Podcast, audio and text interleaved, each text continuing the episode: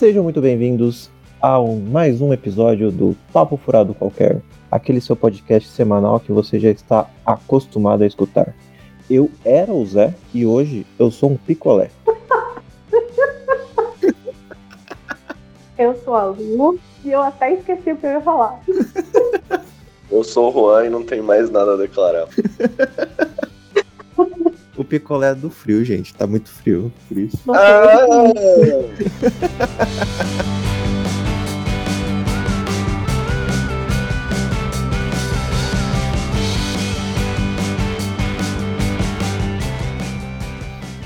E aí, como vocês estão? Como foram a semaninha de vocês? Eu sei que vai estar todo mundo falando a mesma coisa, que foi igual, que não tem o que fazer, que, não, que saiu pouco, que não saiu, mas, mas enfim, como foram as semanas de vocês? Ah, não, ter o que fazer eu tenho pra caramba, né? Ah, não, fazer sim, mas tipo, sair, diversificar, entendeu? Diversificação não tá tendo. Mas eu tô bem animada porque acabou mais um mês, né? Isso é ótimo. Caraca, acabou mais um mês. Não acabou assim da melhor forma, com todos aqueles anúncios de abertura e tudo mais, mas acabou.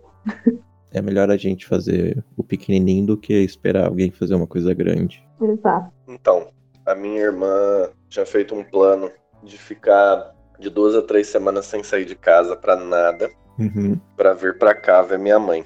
Aí ela fez isso, e aí ela veio pra cá e veio ela e o, e o meu cunhado, e eles vieram aqui em casa também, porque ah, eu, eu e a Débora também em casa, né? Então a gente achou que dava pra ser um risco mais limitado. Certo.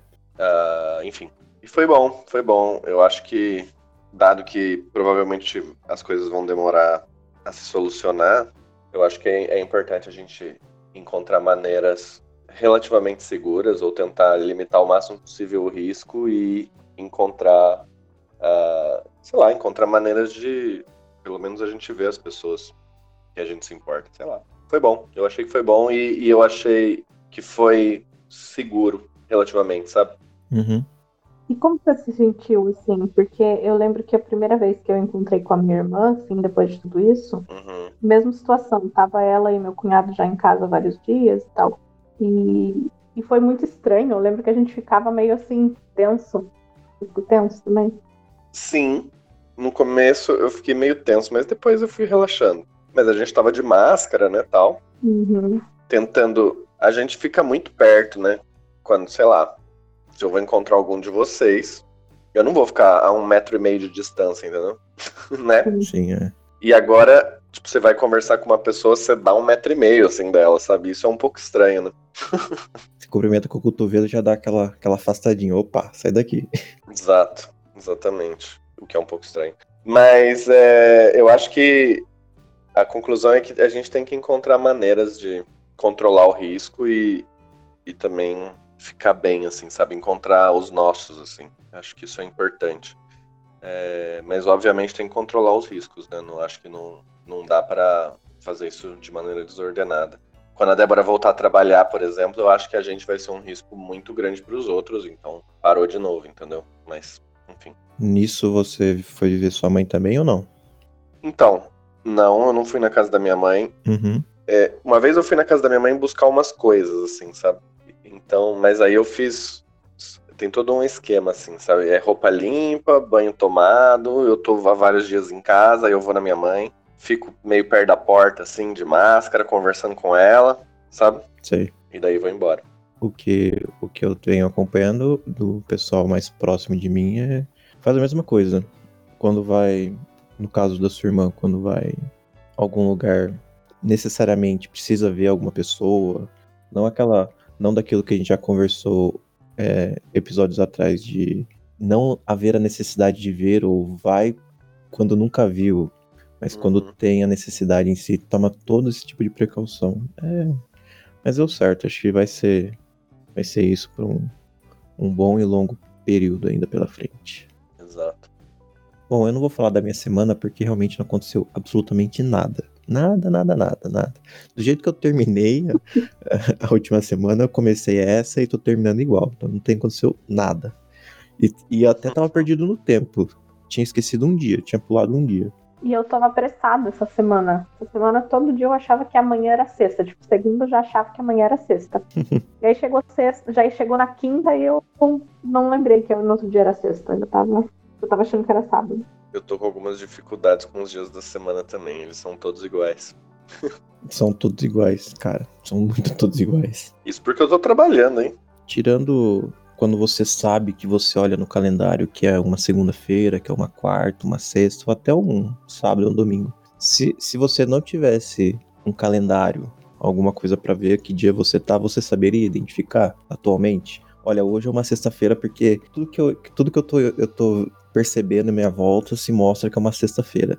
Ou, tipo, ah, hoje é uma segunda-feira, a semana começou, então tudo que eu tô vendo mostra que é uma segunda-feira. Vocês têm esse tipo de percepção? Quer dizer, tinham esse tipo de percepção e hoje em dia tem essa dificuldade de se encontrar na semana, que dia você está? Então, hoje, na verdade, eu tenho mais do que antes, porque eu tenho coisas que eu faço específico em cada dia. Aí isso acaba ajudando. Hum. Mas eu sou uma pessoa que eu sempre fui perdida tinha uma época que a gente estava fazendo a faculdade, né? Então cada dia era um horário diferente e em alguns dias eu ia trabalhar.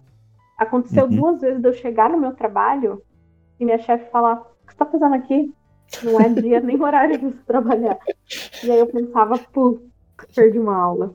Eu sempre errava. Então, eu sei os dias da semana. né? Porque eu tenho que trabalhar. Uhum. Às vezes eu me confundo qual dia da semana é. Se é quarta, se é quinta, se é terça, sabe?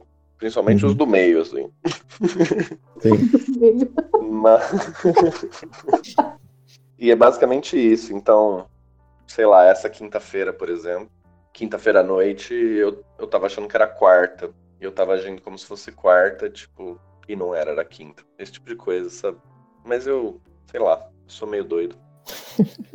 Eu acho que é bem da verdade que nenhum de nós somos parâmetro para dizer se piorou ou melhorou, porque. Verdade. Por exemplo, se a Cláudia tivesse nesse grupo, certeza que ela ia falar: não, gente, eu sempre sei que dia da semana é hoje. A Cláudia não é centrada, mas tudo bem, é isso aí. Beijo, Xavier. Um beijo, Xavier.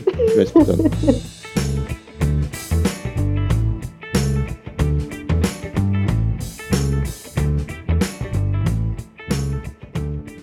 Quem nos escuta não não, não sabe o que cada um faz atualmente. Juan, qual foi a sua primeira formação acadêmica, profissional? Foi a engenharia ambiental, que é a mesma de vocês. Exato. ah, eu fui técnica em administração antes. Ah, você foi técnica? Eu fui técnica em administração. De, de, formação, não de profissão, porque eu nunca trabalhei nessa área. No ensino médio eu fiz técnico de administração. Ah, você fez, você fez escola técnica? É, fiz ETEC. Hum. Muito legal, por sinal. Melhor escola que eu já estudei na vida. Muito boa. Tinha, tipo, era uma escola que tinha concurso de bandas e tinha festa na própria escola no sábado. Tipo, eles davam a chave da escola para um aluno e a gente fazia uma festa na escola. Como assim, mano? Sim, sensacional. Melhor escola. Não sei se eu posso dizer isso aqui, né? Porque eu não sei se será correto, mas não vou citar o nome da escola. Mas é, a gente fazia festa, tipo, festa junina, é, concurso de banda, e inclusive vendia bebidas alcoólicas. E nós éramos todos menores de 18 anos. Ela vai presa agora. não, eu não, eu não organizava nada, que fico bem claro. Eu só ia. Mas eram, mas eram é, festas, entre aspas, divertidas e culturais. Festa junina, festival de banda, não era... era... Mas era muito cultural, porque a galera se organizava para promover a festa, entendeu? E o dinheiro uhum. sempre tinha uma coisa que voltava para a escola. Então, tipo, ah, cobria quadra, aí fazer festa para juntar dinheiro para cobrir a quadra. Eu acho sensacional. Era muito bom. Bom, como o Juan já nos adiantou aqui, né? Todo mundo aqui fez engenharia ambiental. Na mesma classe, na mesma turma, na mesma faculdade. Saudosa sétima turma. Alguém tem saudades da turma em si, não da a época da faculdade, mas da faculdade? Eu tenho saudade de tudo. Saudade de tudo, Juan? Você é uma pessoa saudosista, né? Eu sou. Então, para mim, assim, deu o que tinha que dar, sabe? Tipo, durou o quanto devia ter durado e tá bem bom. Não faria de novo. dá saudade dos momentos, mas são momentos que dá pra gente criar novos momentos tão bons quanto entendeu? Uhum. No meu ponto de vista. Agora o Juan tem mais saudade, né, Juan? Sim. e como foi, como foram o pós-faculdade, assim? Eu tranquei. Você trancou? É, logo que a gente. Todo mundo terminou a nossa turma, eu tranquei. Ah. Mas faltava muito? Falta, tipo, acho que duas matérias. eu pensei muito nesse assunto, né? Eu pensei muito e, assim, seria coisa de um ano, porque acho que uma trava outra, uma é semestre para, outro semestre ímpar. Mas aí eu pensei, calculei, e eu pensei, pô, eu já desperdicei, entre aspas, é que na verdade, não sei se você sabe, mas o último ano que a gente, que vocês fizeram, eu também não fui. Ah, já, isso já não tem na memória, isso já não lembro. É, na verdade eu fiz quatro anos. Mas eu fiquei pensando, eu vou aí perder, entre aspas, mais um ano, porque eu posso estar fazendo outra coisa que eu quero, para continuar fazendo um negócio que eu já não queria desde o começo, mas não desistia por causa daquele apego, entendeu? Uhum, sim. Então, acabou que deixei para trás mesmo. Não me arrependo até agora disso. Olhando hoje, você se arrepende de ter feito a faculdade? Não não a situação geral, mas especificamente a faculdade. Você se arrepende? Então, eu tenho toda uma filosofia em cima disso, de que eu só encontrei o que eu queria porque eu fiz o que eu não queria. Sim, sim. Então eu não me arrependo, porque eu acho que faz parte do meu caminho. Uhum. Por exemplo, foi na faculdade que eu comecei a dar aula no cursinho, daí que eu vi que eu gostava muito disso. Então, o meu primeiro emprego veio de um convite de uma escola que, que viu meu trabalho no cursinho e convidou para eu trabalhar lá, entendeu? Então eles Uhum. me convidaram para montar um cursinho gratuito lá como era da Unesp.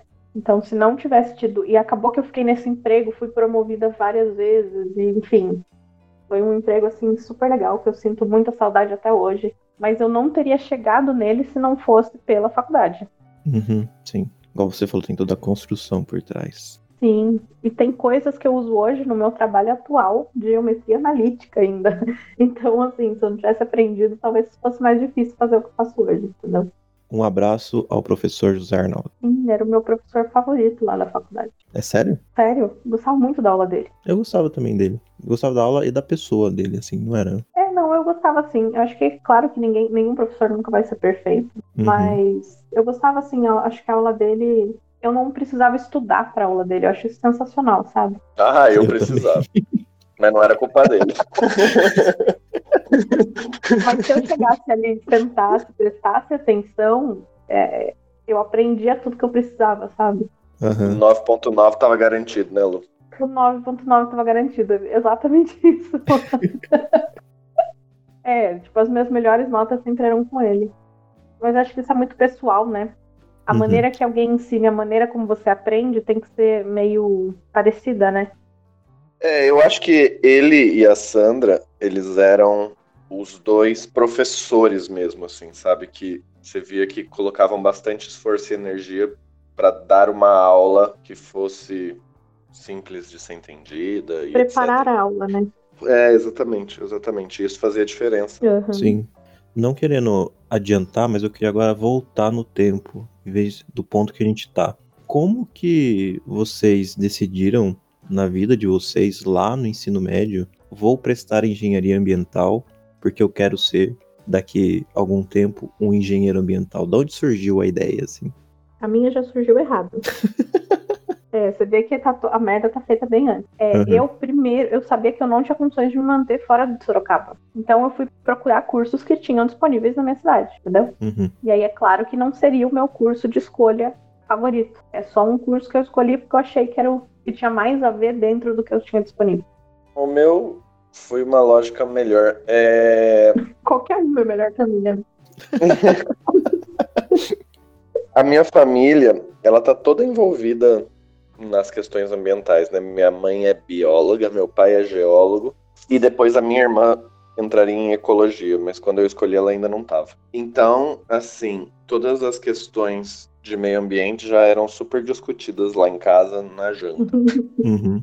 o que faz com que o que fez com que a, a escolha fosse bem natural assim sabe bem era o assunto que eu sabia falar sobre que eu ouvia falar sobre então ah, não que eu não pensasse em outras carreiras mas a- acabou sendo bem natural essa escolha É, hoje olhando para trás eu acho que talvez eu tivesse pouco contato com outras coisas ou pouco conhecimento sobre outras áreas para conseguir tomar uma decisão educada, assim, sabe? Uma decisão baseada em fatos e dados. Mas foi, foi por isso, assim. Foi, foi porque era a influência que eu tinha. Obviamente não fui obrigado, mas pareceu ser o que fazia sentido na minha cabeça com 17, 18 uhum. anos. Cara, eu, eu caí na pegadinha master que teve no, na nossa época de ensino médio, que a engenharia ambiental é a profissão do futuro. Sempre, sempre caiu isso na, na, na nossa cabeça quando você vai atrás de, pesqui de pesquisa sobre carreiras, e sempre tinha engenharia ambiental é a profissão do futuro. É uma profissão que toda empresa vai precisar ter. Vai ser o profissional mais importante do mercado daqui a um tempo. Eu sempre quis fazer geologia, na verdade. E vendo todas essa, essas informações na minha cabeça, eu foi bem no meio do, do, terceiro, do terceiro ano do ensino médio que eu virei a chavinha e falei, não, vou prestar engenharia ambiental no final do ano. E a partir de então eu prestei, tanto que eu prestei no final e no meio do ano que ocasionou no, no meio do ano seguinte que ocasionou a entrada na faculdade. E você sabe que é curioso você falar quando virou a chavinha, né? Porque eu, desde que eu nasci até o segundo ano do ensino médio, eu falava que eu queria fazer direito. Nossa. E todo mundo da minha volta achava que eu tinha muito a ver com isso mesmo. E quando eu fui fazer ambiental, as pessoas ficaram, o quê? Como assim? Eu não queria fazer direito? Louco, né? Mas o direito não se encaixava naquilo que você falou de fazer a universidade, não tinha nada em Sorocaba. Não, não tinha, mas antes mesmo de eu pensar que não tinha, eu já não queria mais fazer direito quando chegou a hora de decidir de verdade. Hum. Eu pensei, nossa, eu não vou ser feliz defendendo coisas que eu não acredito. Eu sempre tive muita clareza sobre o que eu não queria. E a ideia que eu tinha com 16, 17 anos se mantém, são as mesmas de hoje. Eu sabia que eu não queria ser advogado, médico, policial. Ah, eu também. Essas três coisas. Eu continuo tendo essa convicção. Nossa, área de saúde, eu tenho zero talento para isso. Né? Mas uma, uma, uma história interessante minha é que eu quase não fui para Sorocaba fazer faculdade com vocês. Porque no final do, do ano anterior, eu prestei o vestibular para a mesma faculdade, para a mesma universidade, a Unesp, e eu prestei para Rio Claro engenharia ambiental. Ah, a gente ia ser companheiro lá, Zé. eu, eu, prest, eu tava prestando para lá. E no primeiro dia, eu fui fazer a prova, fiz a prova, né, como todo é, aspirante a, ao vestibular. Fiz a prova, cheguei em casa, corrigi, tinha ido muito bem. Nossa, me dei bem. E era prova de três dias naquela época. Eu não sei como é hoje o vestibular da, da Unesp, mas era aqueles três dias, aquela primeira primeiro dia geral, segundo dia específico e o terceiro dia português e língua estrangeira, se eu não me engano. E redação. E redação. Aí tinha ido super bem, fiz a conferência, nossa, mó bem, né? Fiquei mó, mó animado. Acordei no segundo dia, passando mal, mas passando, tipo, muito mal. Não, não parava nada no estômago, nada, nada. Com febre e tudo. Eu fiquei, nossa, será que eu vou, não vou, vou, não vou, vou, não vou. Porque o medo era você chegar lá, não conseguir nem entrar na, na, no prédio da, da aplicação da prova e eu passar mal durante a prova. Aí eu acabei não fazendo o segundo dia nem o terceiro. Automaticamente fui descartado, né? Fui desclassificado. Só que eu peguei a, as provas para fazer por minha conta, como se fosse um simulado de vestibular. Eu fiz a segunda prova e a terceira. Só não fiz a redação porque a redação não teria como eu, eu fazer a pontuação própria. Mas no segundo dia eu teria passado e no terceiro dia eu teria passado. Ou seja, se não fosse um dia que eu, se fosse uma manhã que eu tivesse acordado mal, passando mal, eu poderia não estar aqui presente hoje. Isso foi uh, no vestibular de 2007, certo? Que era o. Isso, final de 2007 para 2008. Então, eu prestei esse mesmo vestibular que você, Zé, mas eu não passei, eu não fui bem. Uh, meu objetivo também era engenharia ambiental em Rio Claro. Eu prestei no fim de 2007, quando eu estava no terceiro ano. Não passei. Aí eu comecei o cursinho com o objetivo de prestar de novo ao final de 2008. Eu também. O vestibular de engenharia ambiental em, em Rio Claro. Tinha, eu ia fazer outros, né? Eu ia fazer a USP, a Unicamp, uh, mas enfim.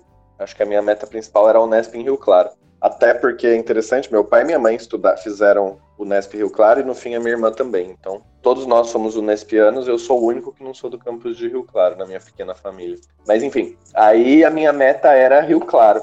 No meio do ano eu acabei passando em Sorocaba. E aí eu falei para os meus pais, bom, eu passei, eu vou. É... Só que daí no fim do ano eu peço transferência para Rio Claro. Eu faço seis meses e no fim do ano eu peço transferência para Rio Claro. Com um mês eu já tinha mudado de ideia. Eu falei, não, nem a pau, vou ficar aqui. então, tem uma coisa parecida, porque a minha ideia inicial era fazer engenharia de produção na UFSCar daqui de Sorocaba. Uhum. E aí eu prestei, eu fui mega bem, só que eu não consegui terminar a redação. Eu tive um sei lá o que, até hoje eu não sei o que foi. Foi um chilique que a minha mão começou a tremer, e aí eu não consegui terminar de passar a redação. E eu não zerei. Né? Mesmo assim, tipo, eu fiz meia redação, não tinha fim, porque ficou assim, tipo, rabiscado mesmo. Minha mão tremia que ficou, riscou o papel mesmo. Uhum. E aí eu, eu passei em centésimo, eram 60 vagas, então não fiquei tão longe assim. E não chegou, e não chegou a rodar até sua, sua posição, ou rodou? É, até onde eu conferi não, né? Eu acho que não.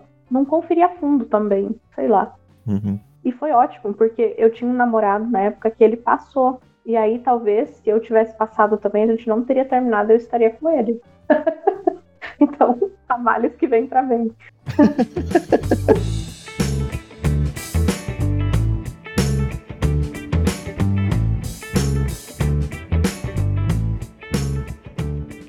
Todo mundo já explicou como entrou, agora vamos explicar como saímos. O que, o que aconteceu no pós? Primeiro que eu acho que aí já vai umas umas, uns comentários sobre carreira em geral, né? Uhum. Eu falo muito isso pra minha irmã, que se, que se formou em ecologia e, enfim, que é um curso. Se, na engenharia, se a engenharia ambiental é complicado, você imagina a ecologia, né? A ecologia é inexistente. Mas basicamente a história foi a seguinte: uh, a gente ficou quatro anos vivendo numa bolha muito louca lá. Sim. E aí, no final do terceiro ano, começo do quarto. Não, no final do quarto ano, começo do quinto, bate aquele negócio que você fala, nossa, acho que eu preciso arrumar um estágio, né?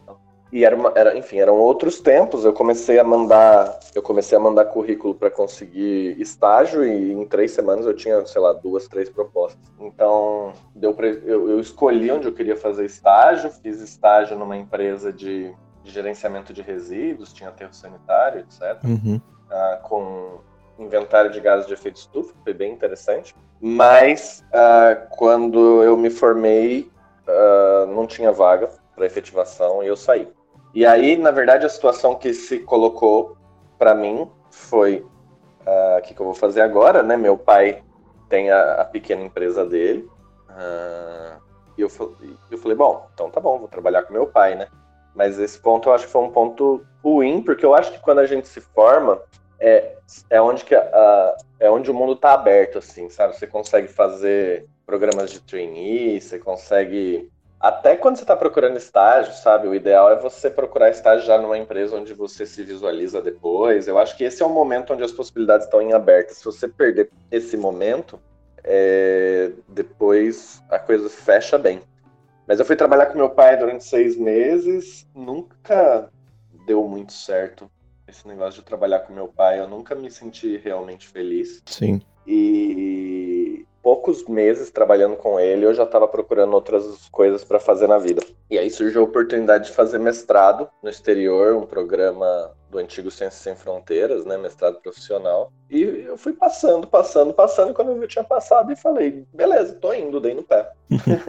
e, enfim, isso foi ótimo para minha vida, foi uma experiência de vida sem igual, sem dúvida, então eu me mudei com uma mala na mão, uma reserva de hotel de uma semana, e aí eu tinha que procurar apartamento para alugar e um monte de coisa, fora do país e tal. Então, como experiência de vida, foi fantástico. Porém, como decisão de carreira, na verdade, naquele momento eu acho que eu tava adiando problemas, assim, sabe? Então, bom, eu tô perdido, não tô feliz, não sei o que fazer, vou fazer um mestrado fora, sabe? Sim. e, enfim, então, quando eu voltei, eu tinha, já tinha tempo de formado, sem ter uh, avançado com a minha carreira de maneira clara, o que fez com que todo o meu, o meu, meu plano, meu desenvolvimento de carreira fosse uma grande confusão, sabe, até esse momento. Sim. Mas você levou, você levou mais um mestrado. É, tipo, ele, ele te agregou mais no profissional ou mais no, na sua vida em si, assim, como um todo? Hoje, sem dúvida, mais a vida. Uhum. É claro que a gente ganha habilidades e conhecimentos que são aplicados para a profissão. Sim, sim. Enfim, eu, eu sempre. Eu, eu, eu estudei inglês desde novo, eu sempre falei inglês, mas sei lá, isso obviamente levou para o próximo nível, depois de você escrever uma você escrever um, um capstone de mestrado de 50 páginas, melhora um pouco, né? Mas eu acho que mais do que isso, a, a própria vida mesmo, assim, sabe? De, de se virar mesmo. Uhum. Sem dúvida foi mais para a vida do que para a profissão. É, é óbvio que é difícil separar às vezes, mas foi mais para a vida. E eu não tinha um plano, sabe, quando eu fui. Não foi tipo, ah, eu tô indo e a minha meta é essa. Eu simplesmente não tinha um plano. Eu não estava feliz e quis tentar algo diferente. Eu tinha vontade de fazer isso e fui passando no processo, entendeu? Cada etapa que passava eu falava, nossa, acho que isso vai rolar, sabe? Sim. Até esse momento era tudo bem tentativa e erro, assim. Eu nunca tive um plano. Eu passei a ter planos quando eu voltei. Até então, não existe um plano. Foi mais um, igual você disse, foi mais um escape, né? Pra você sair da sua atual situação. É, eu não sabia o que ia acontecer, entendeu? Foi um deixa a vida me levar. E foi bom, mas teve seus problemas, assim. Sim. É, você pensar que, por exemplo, uma pessoa que entrou num, num, programa de trainee ou foi efetivada numa empresa assim que se formou, eu voltei quase três anos depois que a gente tinha se formado e eu basicamente a minha experiência profissional era muito limitada, entendeu? Não, a minha a minha a minha experiência pós faculdade foi foi até que boa assim, não não vou reclamar. Eu eu não eu eu demorei um pouco para começar a procurar estágio, consegui um estágio até que legal, bem meia boca, assim, em Sorocaba. Aí eu, uma, uma amiga nossa trabalhava numa empresa em São Paulo e, e conseguiu uma, uma entrevista e eu passei e fui lá. E nessa empresa eu fui efetivado, fiquei um tempo e troquei. Mas não sei se, se eu tava pronto, assim, para encarar, assim, o, o mercado de frente, assim, é bem, é bem um choque de realidade. Você tá lá na sua faculdadezinha estudando, aquele aluno ainda sem, sem nenhuma experiência de vida, é, já encarar o mercado, já encarar a responsabilidade. Não que a gente não tivesse responsabilidade, só que para um estudante universitário, acredito que as responsabilidades são bem menores do que uma pessoa que está dentro do mercado de trabalho, que ganha um salário, que tem responsabilidade na empresa. Então acho que eu estava um pouco cru, mas achei que faltou um pouco também da formação, acrescentar tais informações, assim, acrescentar um pouco desse mundo mais, mais é, profissional na nossa, na nossa vida para a gente ter uma noção e não, e não apenas pegar o diploma e dar um, dar um chutinho na bunda assim, vai, toma que o filho é teu, agora é, é por sua conta e risco, e você cai nem de paraquedas, você cai em queda livre, assim, dentro do mercado de trabalho e já tem, já tem e já tem um monte de coisa nas suas costas na primeira semana, assim, que você, você tá no emprego. Sabe que isso era uma angústia que eu, que eu tinha na faculdade, por eu já trabalhar, por eu vir de uma outra história de vida uhum. em relação às pessoas da faculdade, uhum. eu era muito frustrada, assim, com os colegas, sabe? Eu Sim. pensava, meu Deus, que classe de imaturo. eu tinha essa angústia na época.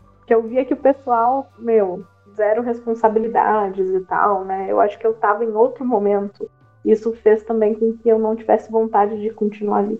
Lu, Oi. o fato de você ter dado aula no cursinho voluntário da Unesp te fez querer continuar nessa área mais pedagógica? É, era, eram aulas voluntárias, apesar de que eu consegui a bolsa logo no começo, né?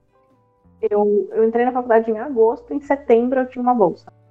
Foi muito rápido, assim. E mas a maioria das pessoas começa a dar aula sem bolsa mesmo, né? Foi uma questão de sorte de liberar uma bolsa ali logo que eu entrei. Mas era um cursinho muito voltado para pessoas carentes, então de fato a gente visitava a casa da pessoa para ver quem tinha mais necessidade de fazer o cursinho. Eu sei que esses parâmetros mudaram de uns tempos para cá, mudou bastante coisa lá no cursinho, mas é, inicialmente era assim que a gente fazia. E, e essa questão de dar aula e, e ver que não sei, eu realmente eu tenho a necessidade, acho que isso depende do perfil da pessoa. Eu tenho a necessidade de que meu trabalho tenha um impacto. Eu tenho essa necessidade. Então, eu só consigo ver significado num trabalho quando eu vejo se ele tem algum impacto, principalmente social. Se eu não vejo isso acontecendo, eu não me sinto satisfeita com aquilo que eu faço. Entendi. E lá era muito direto, né?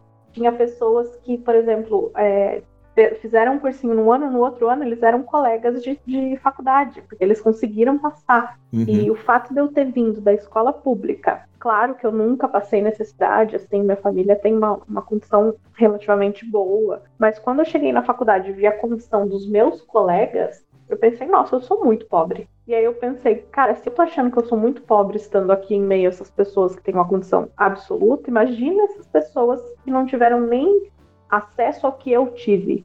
Né? Uhum, acesso a sim. saber que dá para fazer uma faculdade pública, porque meus colegas de escola, eles nem sabiam que isso existia. Meus pais, por exemplo, hoje meu pai é formado, mas quando eu entrei na faculdade, ele não tinha ensino médio né? Então, minha mãe também não. Então, eu venho de uma família assim que a minha geração, né? Eu e meus irmãos somos os primeiros a fazer faculdade. Eu tenho cinquenta e tantos primos. Assim, desses cinquenta e tantos, tirando meus irmãos, é no máximo cinco ali que foi formado, entendeu? Numa faculdade. Uhum.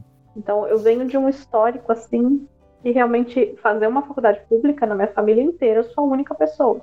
Então, eu sentia essa necessidade de, de trazer mais pessoas para esse mundo, sabe? Uhum, sim. E, e, aí foi que eu percebi que dar aula no cursinho fazia muito mais sentido para mim do que me formar em engenheiro ambiental. E foi esse ponto chave, voltando na história da chavinha, que você. É, na verdade, a chavinha foi outra.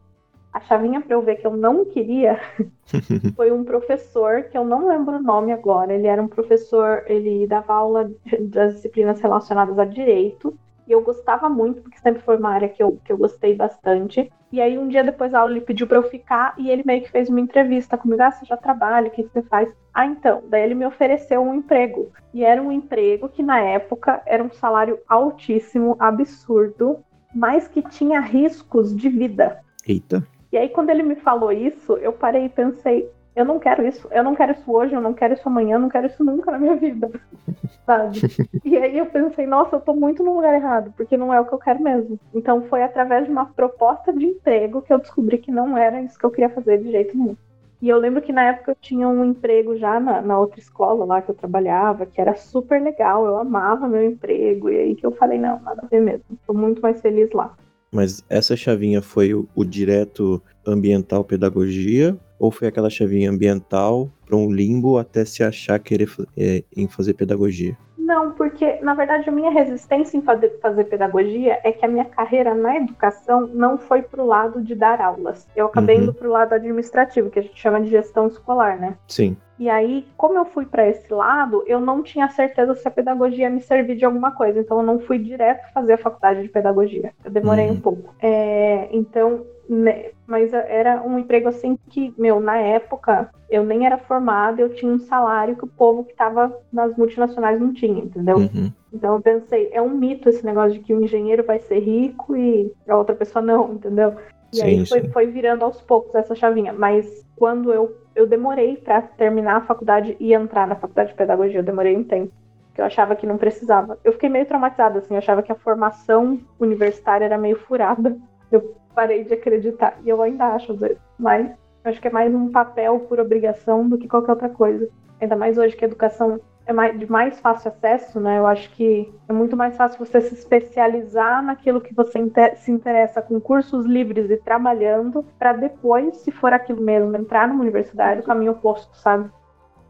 A faculdade, é, ela não servir como um ponto inicial, mas sim como um complemento daquilo que, daquilo que você já é, daquilo que você já faz. Exato. Eu acho que seria a experiência em geral seria muito mais rica, porque aí seriam pessoas que são colegas de profissão conversando mais de igual para igual com os professores uhum. e que entenderiam mais aquelas abstrações que os professores fazem. Sim. Então, quando o professor fosse lá mostrar um sistema de a mecânica dos fluidos, você pensaria, putz, eu já fiz o meu trabalho. Se eu não fiz, talvez aquele colega de classe já tenha feito. E aí eu acho que a experiência seria muito mais válida. Uhum. Eu acho que hoje a gente gasta muitos milhões de reais para formar pessoas que não estão preparadas para ser formadas. Então é meio que jogar dinheiro no lixo mesmo. Você acaba gastando muito dinheiro pro cara fazer pesquisa, pro cara. Sendo que nem é isso que ele quer, sabe? Uhum. No nosso pequeno grupo de amigos, já somos nós três, assim, que não retornamos para a sociedade uma formação que a gente teve, entre aspas, de graça. Sim. Aquilo que a gente recebeu dentro da área ambiental, né? Talvez em outros quesitos a gente tenha feito isso. Mas aí, se fôssemos pessoas que tivemos primeiro um estágio na área, primeiro a gente conheceu o que é estar tá na área ambiental, para depois entrar nela de fato, a chance de desistência é menor, eu acredito. Eu, eu tenho um pensamento hoje, eu tenho um pensamento muito parecido com o seu. Prezo mais a complementação do que a inicialização de uma, de uma carreira.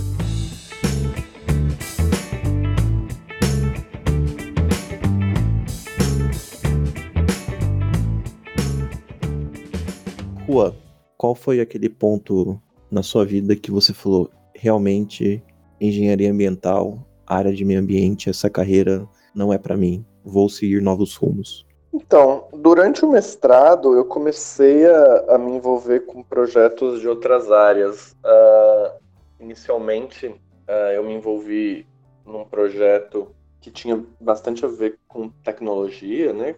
Uh, com TI, era um software e tal. Ele estava dentro do contexto ambiental. Uhum. Então, ele quantificava serviços ambientais, serviços ecossistêmicos uh, de vegetação em ambientes urbanos, em grana, assim, sabe? Era bem interessante. Uh, e isso começou a abrir a minha mente, assim, sabe? De que, enfim, a gente precisa ampliar. Uh, enfim, guardei essa informação na caixinha. Quando eu voltei para o Brasil, acho que a gente estava no meio da super crise ali, 2016, a situação super difícil.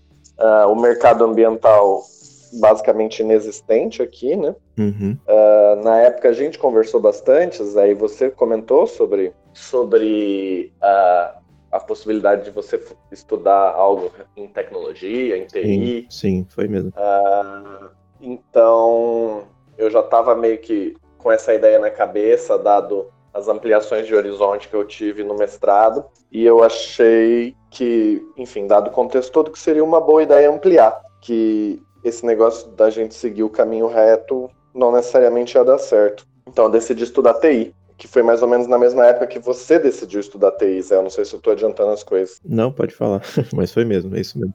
Então, aí foi mais ou menos nessa época que eu achei que, que a ideia era expandir horizontes e eu decidi expandir horizontes. Comecei uma nova faculdade, um tecnólogo, uhum.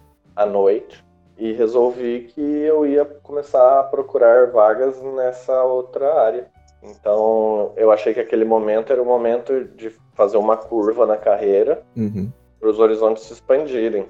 Né? Comecei a procurar estágio de novo, dado que eu era um estudante universitário de novo. E, e foi assim que eu comecei essa nova essa nova empreitada. É, foi ótimo, né? Então, eu, depois eu fui estagiário e fui efetivado, e agora eu trabalho com coisas que não tem nada, absolutamente nada a ver com engenharia ambiental. E o que eu vejo para o meu futuro é um horizonte muito mais amplo, dado que eu consegui me descolar da minha formação original no momento certo. Eu acho que chega um momento que você tem que tomar uma decisão, sabe? Ou você vai ou racha, porque Sim. depois fica muito mais difícil. Né? E ocorreu muito, muito julgamento de pessoas pela sua escolha, porque você saiu de uma faculdade pública é, começou a trabalhar, aí você mudou de país para fazer um mestrado, e quando você retorna, você começa a fazer uma outra faculdade, surgiu alguma. Uhum. Surgiu todo um. Te, teve um, todo um, um, um, preconceito, um processo de, de as pessoas não aceitarem isso, na, as pessoas próximas, familiares, amigos. É, eu acho que um pouco, sabe? É, no, no, no, fim do dia, acho que todo mundo consegue, conseguia ver que a, carreira ambiental era uma carreira com limitações, sabe? Sim. Uh, mas de qualquer forma, esse desvio tem gente que interpreta como passos para trás, sabe? Eu interpretava o próximo passo, simplesmente isso. Uhum. Eu acho que um pouco uh, as pessoas têm um pouco de, de dificuldade em enxergar essa possibilidade, sabe? De você trocar o, o caminho da sua carreira. É, e tem gente que faz isso muito mais velho, com 40, 50 anos, sabe? Uhum, sim. Então, sei lá, nas próprias entrevistas de estágio, onde eu passei foi ótimo, deu tudo certo, e eu acho que, na verdade, tudo só acrescentou. Mas teve lugares que a entrevista caminhava por um caminho super diferente, assim, tipo, não, por que, que você fez isso? Por que, que você tá, sabe? Uhum. E aí, enfim, eu acho que tem um pouco, é, mas a, o que eu posso dizer é que a gente é importante tomar essas decisões, é importante ter coragem na tomada dessas decisões, porque para mim, sem dúvida, se pagou, sabe? Se pagou no sentido, no melhor sentido, assim mesmo, deu tudo certo, foi a decisão correta a ser tomada, mas você tem que mergulhar, sabe? Tem que mergulhar. É isso que eu quero e vou colocar minhas fichas nisso. Uhum. E eu sinto que desde que eu tomei a decisão de. Naquele momento era expandir as minhas possibilidades de carreira, eu nem via tanto como um desvio, mas como uma expansão de possibilidades. Até porque, cara, a gente estudou engenharia e tudo que a gente aprendeu é útil de alguma forma, sabe? Sim, sim. Então, não necessariamente você tá dando passos atrás ou passos para o lado, você tá expandindo. E eu sinto que eu comecei a conseguir colocar minha carreira no lugar quando eu tomei essa decisão de expandir e não de me especializar demais. Sim. E aquilo que você falou de se pagar é no sentido de satisfação, né? Ah, isso, exatamente. Nesse sentido. Nesse exatamente. sentido, você se pagou na satisfação de se encontrar num, num lugar. Você não, você não estava mais perdido, né? Exatamente. E você, Lu, você falou que você foi levada, igual a gente estava conversando, foi levada a fazer pedagogia sua experiência fazendo a faculdade de pedagogia foi mais agregou mais à sua vida do que a ambiental, do que a engenharia? Então, a vida profissional agregou, mas não tanto quanto a pessoal. Foi uma uhum. faculdade online. E assim, era uma faculdade super baratinha. É, você precisa ir, assim, sei lá, duas, três vezes no semestre fazer prova só. E aí as pessoas meio que fazem pouco disso, sabe? Mas eu posso dizer com propriedade que eu aprendi muito mais nessa faculdade do que nas aulas de engenharia. Por quê? Porque eu gosto de aprender sozinha. Então, eu acabava sentando a bunda estudando muito mais do que como eu, quando eu fazia na Unesp, sabe? Na Unesp, de fato, vocês lembram disso? Eu não estudava. Eu assistia as aulas e fazia as provas. Então, eu não tinha esse interesse de procurar mais sobre isso, sabe? Porque eu achava que a aula era já tão. A aula trazia o assunto de uma maneira tão maçante que eu já nem queria saber mais, da...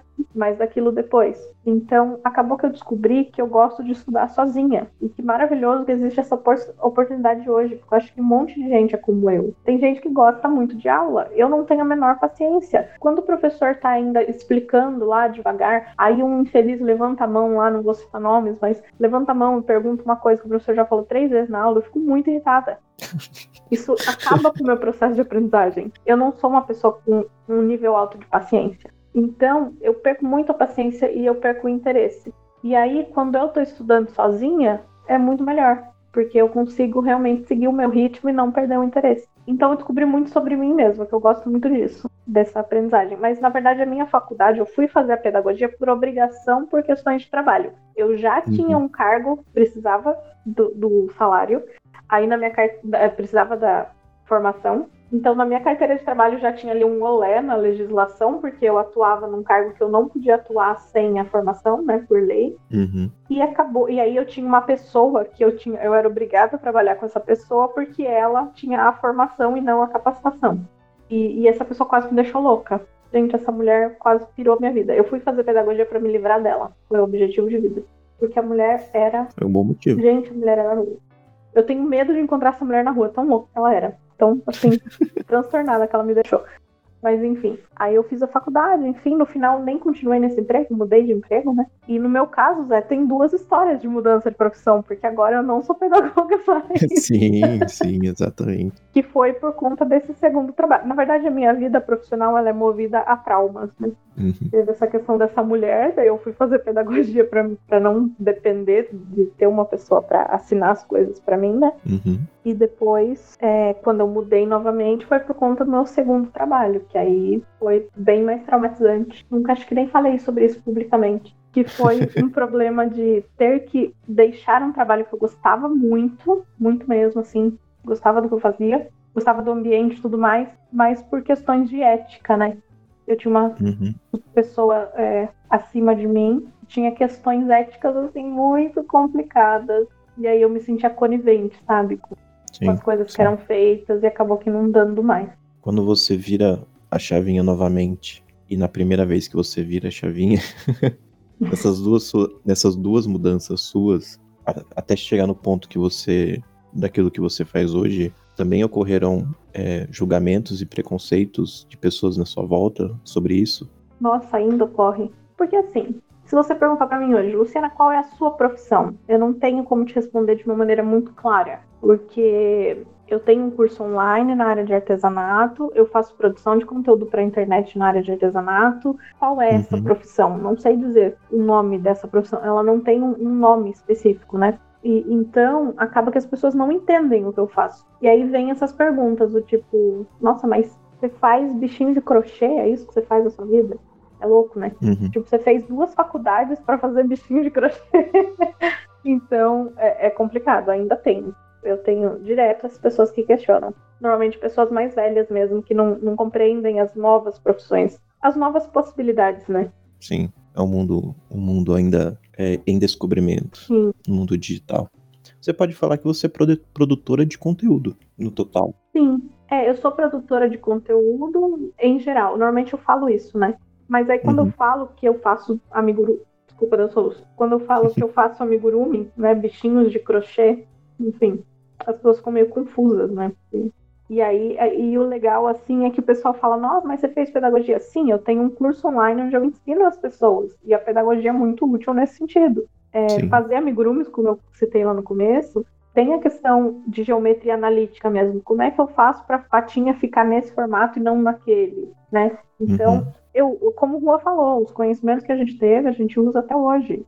Eu não acho que nada seja perdido. Aí falam para mim, nossa, mas não era melhor você lá ter saído do ensino médio e já ter começado a fazer isso? No mundo ideal seria melhor, mas eu não seria a pessoa que eu sou hoje, então eu não teria capacidade de fazer isso como eu faço. Uhum, é, é, um caminho, uma construção, né? E, e todo mundo pergunta qual que é a minha meta. Minha meta é nunca mais ter um emprego. não, também não fazer uma faculdade. Só duas metas. Eu tenho essa, eu tenho essa meta igual. falando, falando de mim e voltando no que o Juan já tinha comentado, eu tava no mesmo, no mesmo dilema assim do Juan. E, e eu e, e num dilema que você falou sobre ética. Não uma, uma ética que mim, as empresas que eu trabalhava eram antiéticas, totalmente contrário, mas era uma ética do cliente. Quando o cliente pede para você fazer o mínimo do mínimo, porque é o que está na lei e não fazer aquilo que seria moralmente correto, eu acho que. E a gente aceita porque tá na lei, eu acho meio complicado, assim, você trabalhar com pessoas, não as pessoas da empresa, mas com clientes, com empresas que te contratam, que fazem mundos e absurdos de coisas erradas e só querem fazer o básico, só querem fazer o mínimo aquilo que tá na lei, infelizmente. Sendo que elas poderiam e deveriam fazer mais. É um, é um dilema meio ético sem, sem, sem ser contra a lei, sem estar tá fora dos, da legislação. Isso já acontecia faz tempo, desde a época quando é, que o Juan comentou, quando a gente trocou ideia. Aí eu, eu, eu saí da empresa, da empresa que eu tava na época, e resolvi, nossa, vou mudar de área, vou mudar de profissão. Aí eu virei a chavinha, assim, ah, vou fazer parte de TI. Então, aí na época, na época conversei com o Juan, eu saí da empresa, conversei com o Juan, e eu decidi fazer uma outra faculdade, que era na área de TI também. E eu fiz, um, eu fiz dois semestres da faculdade. Eu fiz um ano e eu tranquei a faculdade. Porque em, no final do ano, daquele mesmo ano, eu tinha saído da empresa em final de abril, minto, no final de maio, e no final de dezembro, bem no finalzinho de dezembro, o meu ex-chefe me ligou me convidando para voltar para a empresa. Aí eu resolvi voltar. Só que eu pensei, vou voltar, mas vou continuar fazendo a faculdade, porque era a faculdade era noturna também, então dava para conciliar. Mas não deu dois meses de volta na empresa, eu, eu não parava em São Paulo. Eu mais estava fora de São Paulo viajando do, a trabalho do que, do que em São Paulo. E como eu via que esse era um cenário a longo prazo de viagens, aí eu decidi trancar porque eu estava mais gastando dinheiro na faculdade, porque era uma faculdade particular, privada. Estava mais gastando dinheiro com mensalidade do que do que indo na aula em si. Aí eu resolvi trancar. Mas eu resolvi retornar à faculdade em 2018. Eu resolvi retornar porque eu realmente não estava gostando do, do que eu do que eu estava vivendo novamente, né? Vinha todas as mesmas questões de antes estavam estavam me, me intrigando, me, me incomodando. E eu disse, ah, quer saber, agora eu vou sair de vez. Aí eu me matriculei, só que dessa vez eu, eu, eu fiz, fui pra distância, sabe? Vou estudar de casa. Só que não deu um semestre, tipo, isso eu comecei no segundo semestre de 2018, eu retornei. Em janeiro de 2019, meu chefe me convidou a ir pra Bahia, morar na Bahia um tempo. E eu fui, que a proposta era muito boa, só que o trabalho era triplicado, então, novamente, eu tive que deixar de lado a faculdade. Então, voltei, fiz um semestre, é, tentei fazer mais um, não consegui, e, e aí eu tranquei de vez. Aí eu deixei quieto. Acabei voltando da Bahia três meses depois que eu fui. Foi nesse meio termo que eu. de não saber o que fazer, porque quando eu voltei da Bahia eu saí da empresa, eu pedi para sair. E eu resolvi. E foi nesse meio termo de tentar me recuperar e tentar entender que eu encontrei o que eu faço hoje que é investimento em bolsa, mercado financeiro, essas coisas. Que foi um, por incrível que pareça, foi um post no Instagram que eu vi. Nossa, que interessante isso, né? Esse curso. Aí eu comecei a, a dar uma olhada, comecei a procurar o assunto. Em, um, em uma semana eu estava matriculado em dois cursos do tema, para eu entender, né? Do, o básico. Duas, mas duas semanas depois já estava é, fazendo as coisas que eu faço hoje. E tô bem, tô muito bem. E é louco, né? Porque no seu caso aí você viu um stories, né? E eu, eu o que eu faço hoje, eu faço desde que eu tinha 10 anos de idade e uhum. profissionalmente desde a faculdade. Então, sempre na minha vida eu tive essa questão do artesanato de ladinho, sabe?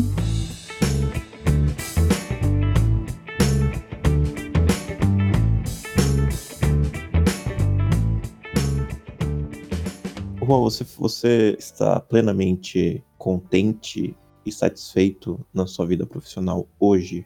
Sim. Uh, na verdade, eu sinto que pela primeira vez na minha vida eu tenho um plano, sabe? Uhum. E isso é uma sensação muito boa. É... Obviamente, todo mundo tem ambições e, e, quer se desenvolver e quer crescer, uh, mas eu sinto que eu tenho um plano e eu tô no, no caminho. E isso me deixa bastante feliz. Meu trabalho é, é desafiador, uh, tem momentos complicados, tem momentos difíceis, mas no geral eu me sinto muito bem sobre ele, sabe, a respeito dele. Eu acho que eu acho que de uns anos para cá, pela primeira vez, eu, eu gosto do que eu faço, eu uh, me sinto bem fazendo e acima de tudo eu tenho um plano. Então, sim, eu, eu diria que sim, eu me sinto bem feliz. É, era justamente isso que eu ia falar. Voltando naquilo que a gente discutiu é, no último episódio, nessa, nessa vida profissional, vocês estão felizes? Vocês são felizes atualmente? Mais do que eram antes? E é curioso, né? Eu acho que a gente consegue medir isso não por ter um plano, como o Juan falou, mas por gostar do caminho até o plano. Sim, Porque às vezes a gente tem um plano que a gente acha sensacional, mas a gente odeia o que a gente tem que fazer para chegar lá. Uhum. E aí eu acho que a realização verdadeira vem de quando você gosta do caminho. Você consegue aproveitar, porque, querendo ou não, esse plano nunca vai chegar a um fim. A gente não, nem quer que isso aconteça, né? Não. A gente quer mesmo é que o plano sempre se aumente e, como diria a Dilma, quando bater a meta, dobrar a meta. E, e é mais ou menos isso, né? Acho que a realização vem de quando você gosta do caminho até a meta e não só da meta. Exato. E o, o fato de você gostar do caminho, eu entro numa outra pergunta. Vocês gostam de contar sobre esse caminho para as outras pessoas até a, da onde você saiu e até onde você está hoje? Vocês curtem é, esse papo que a gente teve aqui, mas com outras pessoas para mostrar tipo, olha, hoje eu estou aqui por causa disso, disso, disso. Meu, eu me sinto na obrigação de falar disso. Porque eu vejo muita gente cair em armadilhas que, que eu caí e que podem se poupar disso. Então, sempre que a pessoa dá abertura para isso, eu, eu tento falar para a pessoa evitar de cair nessas armadilhas que eu caí. Claro que cada um comete seus erros e não é eu ter errado que vai impedir que o outro erre, né? Mas enfim. Sim. Eu acho que dá para as pessoas cometerem novos erros, né?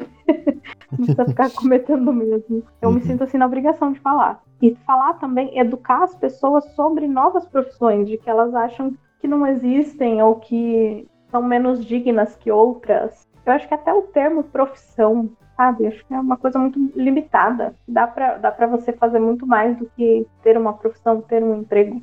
para você ser muito mais. Sim. E outra coisa também que eu gosto de falar para as pessoas é que o trabalho não define quem elas são, né?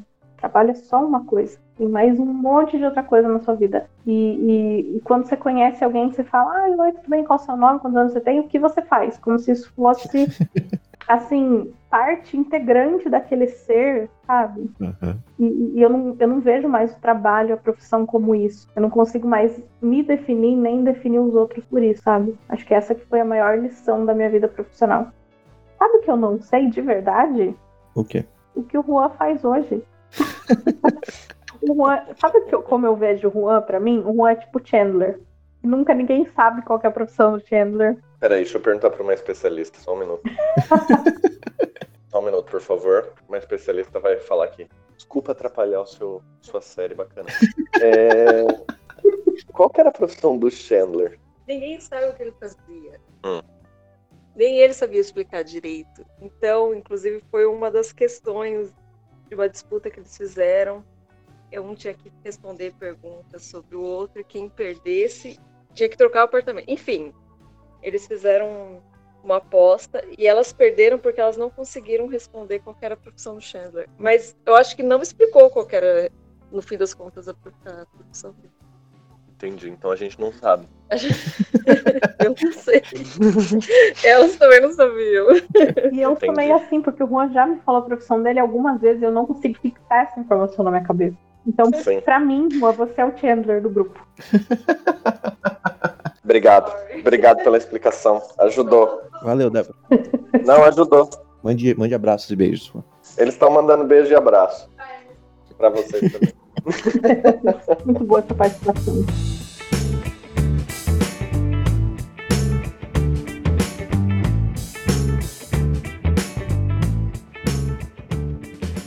Eu tenho dicas de coisas pra assistir. Então manda, manda que eu também tenho uma boa. Pessoal que gostava de Malhação no começo dos anos 2000, Nossa. Qual malhação? Qual casal? qualquer um, Porque depende. Tem, a tem as eu temporadas sei, que são boas e as que são ruins. eu sei, qualquer um, o Mal Mal, sei lá. Mal. A vagabanda, vagabanda, vagabanda, vagabanda. O... Tem uma série, Hum, eu sei que eu falei o nome, eu falei Malhação e, e as pessoas não vão ver por causa disso, mas é tipo Malhação no espaço, Malhação sci-fi, cyberpunk. qual que é o nome? chama The Hundred. É muito boa, é muito viciante. Você, vai, você precisa aguentar, precisa ser forte, uns 10 episódios. Sério. Mas se você superar esses 10 episódios, talvez menos, uns 5. Se você superar esse começo, que é muito malhação, vai virar uma coisa legal. Sério, confia em mim. Quem confia no meu julgamento, vai. Esse The Hundred é aquele que é, o pessoal volta pra Terra, manda tem pessoas pra Terra de volta pra ver se dá pra viver, é isso? Exato, exatamente. Eu parei nesses cinco aí, Juan. Então, porque você Eu fui fraca. foi na, na ideia do malhação. Tava muito malhação e você não quis seguir em frente. Mas a Confia em mim é, é bom. E cada temporada é uma viagem louca, completamente diferente da anterior. E é bom. Você quer ficar assistindo que nem louco. É bom. Confia em mim. The Hundred. Eu posso gastar 10 episódios, então, que depois fica bom, é isso? É isso. Tá. No começo você vai falar, cara, o Juan tinha razão, é malhação, só que tá demais, eu não vou dar conta. Mas aguenta. Beleza. Sério, aguenta. É bom. E tem uma outra Hum. que é bem diferente, que tá no Amazon. Eu não sei se vocês assinam o Amazon Prime, Assino. que chama Homecoming. Quem que faz? Quem, que é o- quem são os atores? É a. É a Julia Roberts na primeira temporada. Uhum. Ah, depois ela vira só produtora executiva. A personagem dela não participa mais na segunda. São episódios bem curtinhos, de 20 minutos, meia hora no máximo. É uma série rapidíssima. Sabe, em uma tarde você mata a primeira temporada e à noite você mata a segunda. É bem rápido. Acho que a, a série inteira deve ter umas 4, 5 horas de conteúdo. É- ela é muito rapidinha. Qual que é o tema? O tema é, é meio mistério, assim. Ah, é uma empresa que está tentando lidar com veteranos que voltam da guerra com problemas psicológicos. Uhum. Só que é, é de mistério, assim, sabe? Ficar indo e voltando no tempo e você fica super curioso. É, é muito bom. A segunda temporada é melhor que a primeira. As duas são boas, mas a segunda é melhor ainda, eu acho. A segunda é muito boa. Eu, assisti, eu e a Débora assistimos em dois dias. Dá pra assistir em um, a gente assistiu em dois porque a gente é, vê devagar as coisas. E a última, a última coisa, todo mundo já viu, eu demorei muito pra ver, foi o Raio do Parasita. Eu vi essa semana. Só viu agora? É muito doido, só vi agora. É muito doido, né? Uma maluquice. Uhum. E você termina e fica, caralho, que filme retardado. Mas aí eu assisti uns vídeos no YouTube sabe? Tipo, de, debulhando os detalhes do filme. Sim, Cara, sim. mas eu terminei o filme apaixonada. Eu não fiquei pensando que retardado. Eu, eu gostei, mas eu fiquei, é retardado. Todo mundo é doente mental. Só que quando eu vi os vídeos, eu falei, puta, é genial, é gênio, gênio, sabe? Fiquei assim. É muito bom, né? E Você, você reassistiu? Não, não reassisti. Reassiste, fica melhor ainda quando você descobre as Nossa, coisas. eu, eu assisti esse filme maravilhado, assim. É que eu sou meio exagerada, sabe? Cara, tem até crítica, tem até crítica à mudança climática. É foda demais. Sim, sim, pra caralho. Eu sou uma pessoa que eu me emociono muito com as coisas, sabe? E aí, um dos Uhum. poucos filmes que me deixou assim, falando dele muito, muito, muito, muito, muito, foi Parasita. Acho que eu passei uma semana irritando todas as pessoas do mundo, vejam esse filme, vejam esse filme, vejam esse filme. Inclusive com o pendrive, eu ficava distribuindo, assim. Eu assisti, eu assisti acho que ano passado, então não tinha ainda em lugar nenhum, né?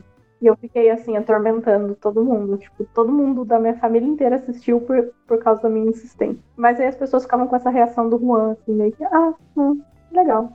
É porque ele é bem diferente, sabe? A, a tocada do filme, assim, é muito diferente do padrão Hollywood, né? Muito Uhum. diferente. Sim. Então, a gente naturalmente fala, nossa, esse filme é muito doido, não faz sentido nenhum. Mas quando você vai juntando as peças, é genial. É genial. Tem alguma indicação, Lu? Eu tenho uma indicação, e vem dessas que eu atormento a vida das pessoas com essa indicação. É um livro. Qual? Ele chama As Fúrias Invisíveis do Coração. É do cara que escreveu O Menino do Pijama Listrado. Hum, sei. Mas é um Legal. livro, a história é basicamente de uma pessoa, a história de vida de uma pessoa, de um senhor, né? Quer dizer, ele é um senhor no final, porque a história de vida dele. Então, ele começa na. o livro começa com ele na barriga da mãe dele. É, basicamente, então, ele, é- ele é filho é, de uma mãe adolescente que dá ele para adoção. E aí vai acontecendo várias coisas na vida dele. Ele é adotado por uma família que não tá nem aí pra ele. Mas é um livro tão denso, tão denso, tão denso. É, ele fala de questões históricas, de preconceito, de homofobia, é, da questão da AIDS, de questões políticas. Então, o cara conseguiu é, usar a vida de um ser para falar de tudo isso e não falar de uma maneira pregando, sabe? Mas de uma Sei. maneira que vem super natural e, meu Deus, assim, é um dos melhores livros que eu já li na minha vida. É muito incrível. E na questão de sentimentos, cada personagem que você conhece, você não consegue nem sentir raiva, porque ele- eles, eles têm ações ruins, mas todas essas ações são frutos de toda uma questão histórica e sociológica de onde eles vivem. Enfim, é um livro que você termina ele sem coragem de julgar ninguém na vida e, e repensando muitas questões históricas e tudo mais. É muito complexo. Mas é simplesmente a história da vida de um cara. Leiam, é enorme, tá? Acho que tem umas 500 páginas. Mas vale super a pena. E é que nem o Juan falou, no comecinho você fica meio assim, não fica tão preso, mas depois você vai se envolvendo de um jeito Uhum, sim. que acaba que você. é, no final, eu nem sei se eu aproveitei muito o livro, porque eu comecei a devorar, assim, sabe? Então talvez eu tenha que ler novamente. Já que você indicou livros, eu ia sugerir, além do que eu vou sugerir, eu vou sugerir mais alguns livros, então. Na verdade, nem alguns livros, vou sugerir um autor, que é um, um conhecido cientista, não pelas suas questões científicas, mas por ser um propagador de ciência, um disseminador da, das ciências em si, que é o nosso querido Carl Sagan. Qualquer livro que você lê do Sagan, é, pode, pode apostar que é uma viagem louca na sua mente sobre tudo de ciência que você conhece. Recomendo começar pelo O Mundo Assombrado pelos Demônios, que é, que é simplesmente um tapa na cara de tudo que a gente é, conhece e acha é, verdadeiro sobre coisas não científicas. Comece por esse, O Mundo Assombrado pelos Demônios. Depois você lê o restante. Uma coisa interessante sobre o Carl Sagan, ele dava aula em Cornell, que é uma universidade perto da onde eu estudei lá nos Estados Unidos, em, em Ítaca. Eu estudei próximo de lá, umas duas horas de lá. Uhum. E eu fui pra lá e a cidade tem toda uma temática do espaço, dos planetas, por conta do Carl Sagan, né? Que é tipo o grande astro que morou lá e viveu lá e, e deu aula lá boa parte da vida dele. Então tem um memorial do Carl Sagan, tem, é muito interessante. O Carl Sagan é um gênio, gênio, gênio.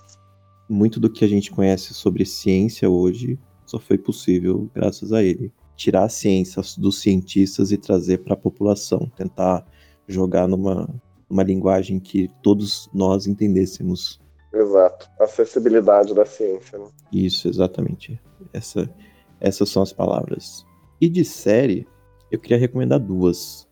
A primeira é Westworld, na HBO, que é está na terceira temporada.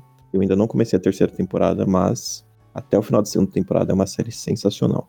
Ah, eu tô, eu tô terminando a primeira, Zé. Ah, então legal. Tá gostando? É, só que eu já vi vários spoilers sem querer aí dar uma estragada, mas tô gostando. e, e a outra série que eu queria recomendar aqui também, que é, não é série, é uma minissérie, porque é só uma temporada e não vai ter mais. É, e eu tava revendo alguns episódios essa semana, porque achei muito. A construção dela foi muito boa, todo o contexto, conseguiram é, trazer a, a sensação de você ler uma HQ, porque ela é baseada em HQ, que é a série Watchmen, que é baseado, não é baseado, é uma continuação, uma sequência da HQ da década de 80 do Alan Moore. É muito boa. Não, não, não tem, eu não vejo nada do, do que reclamar da série em si.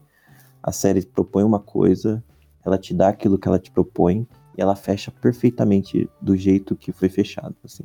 Sabe aquele, sabe aquele amor que eu fico pelas coisas e fico atormentando a vida dos outros? Sim. Eu tive com essa série. Meu, eu assisti, é, é, incrível. Ela é incrível. Ela é maravilhosa. Ela, ela faz mais ou menos o que o John Boyne conseguiu fazer com aquele livro. Que é trazer assuntos super polêmicos de uma maneira sem forçar a barra e dentro uhum. de um uhum. contexto que você nunca imaginaria. Sim, e quando você percebe as nuances, é tipo o que o Juan falou de Parasita. Você assiste, só que nesse você assiste e você entende. Quando você Sim. vai ver um. E você já gosta, quando você vai ver o além, tipo, ah, vou ver um comentário, um, um episódio. Um... Eles tinham até um podcast oficial da HBO sobre cada episódio. Se você ouve o podcast, ouve os comentários, as críticas, você fica, tipo, mais maravilhado ainda. Você fica, nossa, aquele episódio, o episódio que. Que da origem, que ela toma as pílulas, é sensacional. Meu Deus, é maravilhoso. É, é sensacional. Aquele episódio não tem, tipo. É, se, se não tiver nota 9.9 no IMDB, é mentira. Porque aquele episódio é perfeito. É incrível. Juan, se você for assinar, não perde de ver essa antes de cancelar de novo. E você acha, vocês acham que o arco tá fechado porque não vai ter outra temporada, né? Não, o arco tá fechado. Não tenho que, não tenho o que fazer. Tá fechado para mim. Se fizer, estraga. Ah, não. Eu fico rezando para ter, mas eu gostaria que tivesse mais. Não precisa nem ser relacionado. Pode ser um, né? Ai, tá incrível. Eu não sei. Dá pra ter, dá pra ter, né? Eu acho que não tem um motivo para ter. A cena final, para mim, é perfeita e acabou. E aquilo ali. É lindo. Mas eu não vou reclamar se tiver.